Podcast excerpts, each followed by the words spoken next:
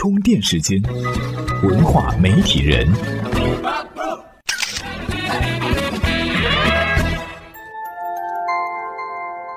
媒体与内容探知世界运行的新规律。大家好，欢迎来到在喜马拉雅 FM 独家播出的文化媒体人。为期四天的 China Joy 于七月三十一号在上海闭幕了。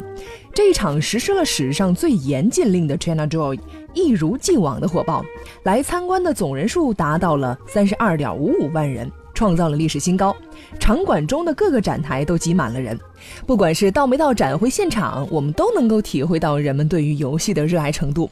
不过呢，在展会的第二天出现了一个小小插曲，一个据说是来自于 DW 工作室《自由之战》的开发者，在腾讯的展台拉起了一个抄袭等于凶手的横幅。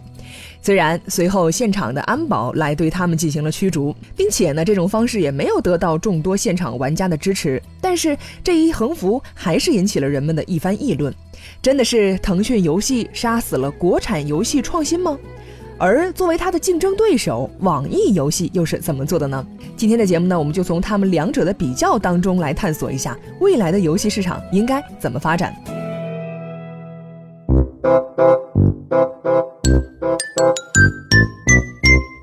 有人曾经这样调侃过，说中国只有两家游戏公司，一家是腾讯，一家是其他。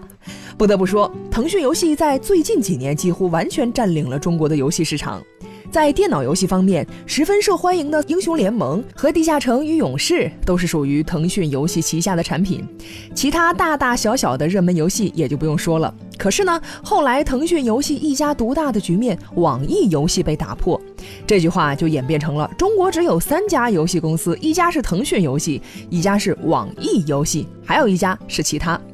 网易游戏被认定是中国唯一一家能够与腾讯游戏抗衡的公司。那么，网易游戏是怎么撼动游戏业巨头腾讯的呢？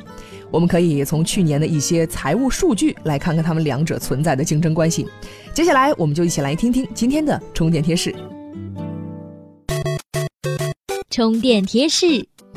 从二零一五年第三季度的财报来看。腾讯的移动游戏营业收入达五十三亿元人民币，增值服务业务收入同比增长百分之二十八，其中手游收入环比增长百分之六十。网易游戏服务净收入达五十二点一三亿元人民币，其中移动游戏收入占比百分之五十三，在线游戏收入环比增长百分之三十二。这相比于二零一四年的第三季度，网易的在线游戏收入已经实现了百分之一百二十四点五的翻倍增长，不仅创下了自己的记录，同时也是在所有海外市场的中国游戏公司财报中同比收入增长幅度最大的。综合来看，腾讯、网易两大巨头占据了手游领域的统治地位。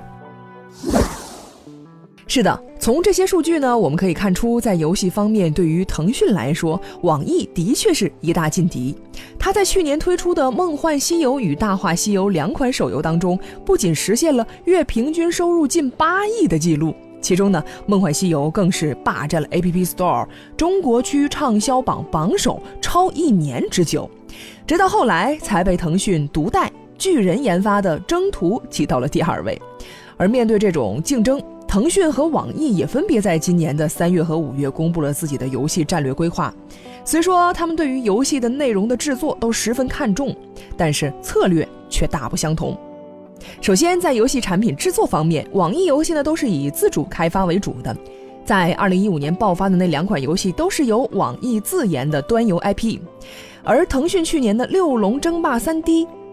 拳皇九八以及我叫 MT 二等高收入的游戏，大部分都是以代理为主，所以呢，在这当中，腾讯就需要除去给开发商的利润分成。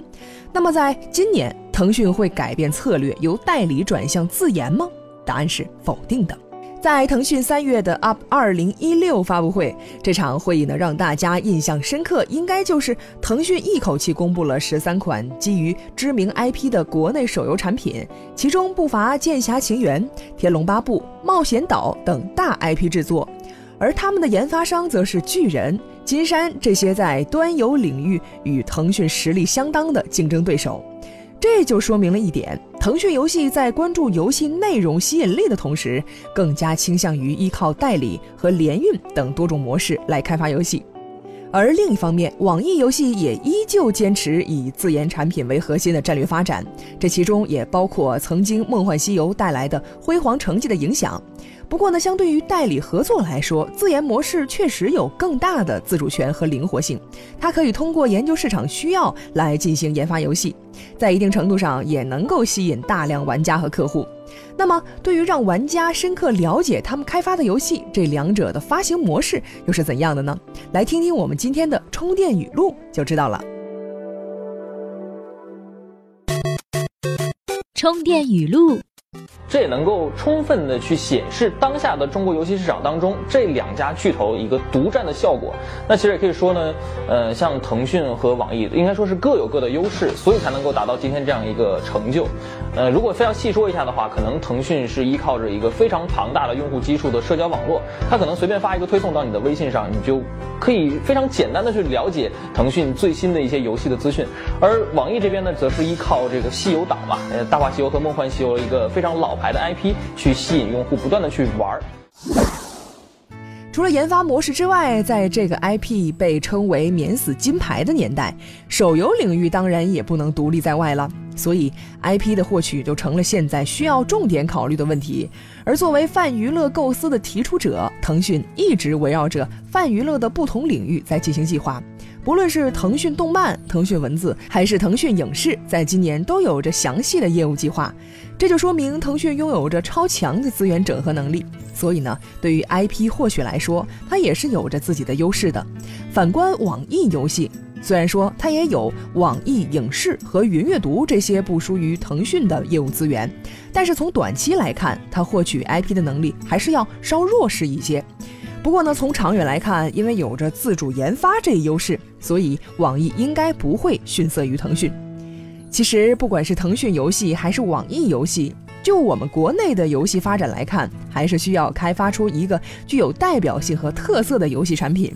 而这样一种现象级的产品开发，无疑是十分困难的。不管是游戏的开发与发行，都需要巨大的精力和成本。而就现在来看，有两大方向是我们需要重点关注的。其一是现在非常火爆的 VR，这一新技术的出现呢，注定会在游戏领域掀起巨浪。因为它打破了我们传统的手柄操作方式和平面的视觉效果，让我们能通过虚拟现实完全的沉浸到游戏环境当中，